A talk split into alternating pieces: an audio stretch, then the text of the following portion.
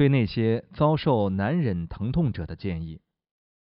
问：如果你罹患持续不断、无法治愈的慢性疼痛，而医生告诉你还可以活几个月甚至几年，你能做些什么呢？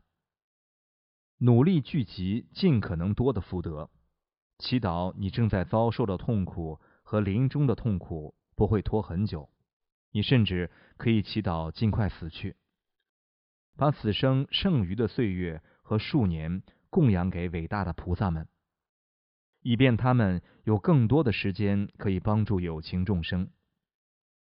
强烈的发愿自己能够迅速投生于一个更好的来世。让你能够在那里继续帮助无数有情众生，并令他们得到正悟。祝佛菩萨，让我现在就死去吧。愿此生剩余的数月和数年时间，增添至能够真正帮助一切有情众的伟大菩萨们的生命中。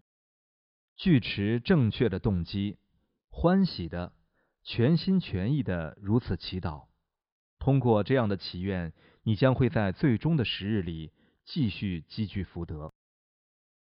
希望能够重新开始，并且再次焕发活力。以这样的愿望为动机，升起强烈的决心，想要投生为能够真正帮助他人者。祈愿你现在剩余的生命力与你一起进入下一个生世。祝佛菩萨，让我现在就死去吧。愿此生剩下的年月增添至我的来世，愿我顺继往生，来世具有精力、决心和能力，无私的、慈爱的帮助有情众生。愿我届时继续努力，带领一切有情步入正悟之圆满安乐中。如果你已经领受过适当的灌顶，也可以做一个。无量寿佛的长寿修法，或者赞助其他人为你修法。问：对于现代的永生常识，例如冷冻保存，佛教的看法如何？如果该方法能够维持一个人的心识延续，并且不会造成他人的受苦，那么是可以接受的。渴望永生完全不是什么新鲜事，但是。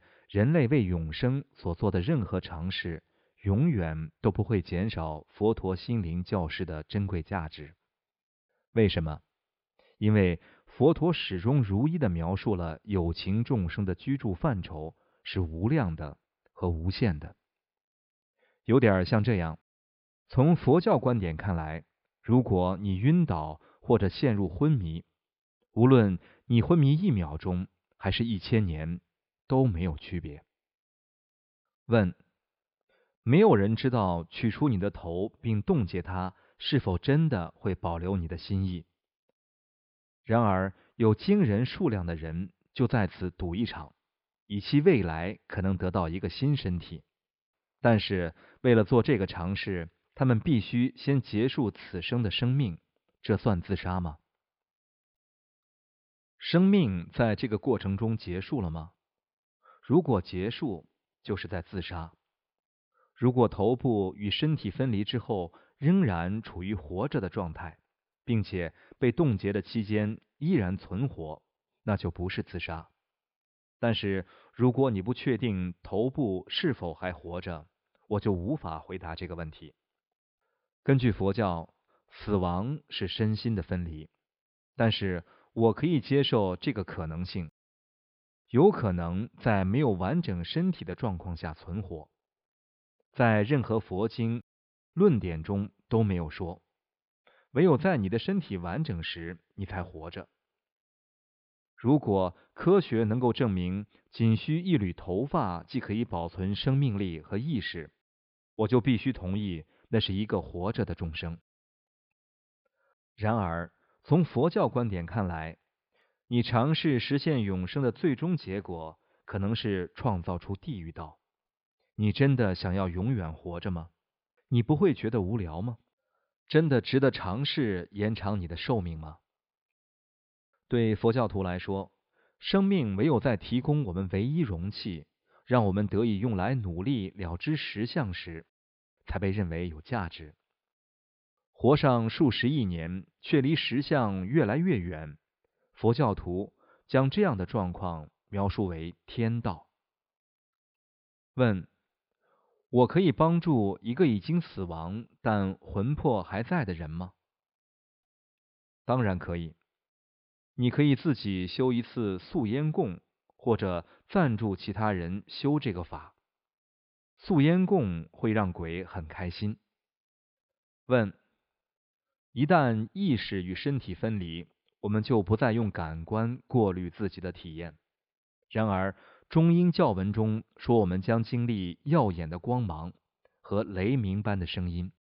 中阴众生之所以相信他具有这些视觉。和听觉的体验，是因为他仍然习惯以这种方式体验能量，所以投射出一声声，或者只是为了交流而使用我们能够理解的语言来描述。